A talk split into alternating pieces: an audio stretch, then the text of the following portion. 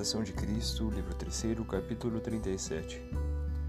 Da pura e completa renúncia de si mesmo para obter liberdade de coração.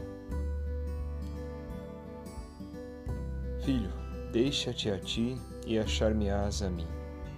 Despe tua vontade e teu amor próprio, e sempre tirarás lucro. Porque logo que te entregares a mim sem reserva, se te acrescentará a graça. Senhor, em que devo renunciar-me e quantas vezes? Sempre e a toda hora, tanto no muito como no pouco. Nada excetuo, mas quero te achar despojado de tudo. De outra sorte, como poderás ser meu e eu teu, se não estiveres exterior e interiormente desapegado de toda a vontade própria? Quanto mais prontamente isso fizeres, tanto melhor te acharás e quanto mais pleno e sincero for teu sacrifício, tanto mais me agradarás e maior lucro terás.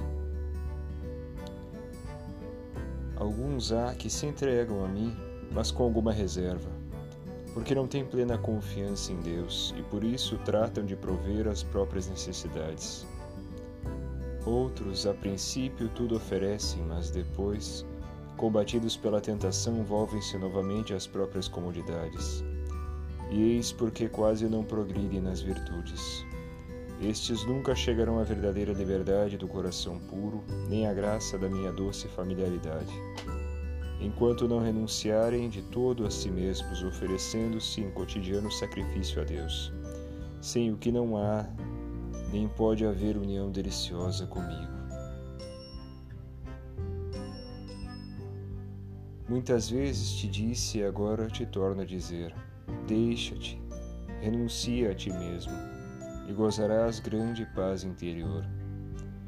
Dá tudo por tudo, não busques, não reclames coisa alguma, persevera pura e simplesmente em mim e me possuirás.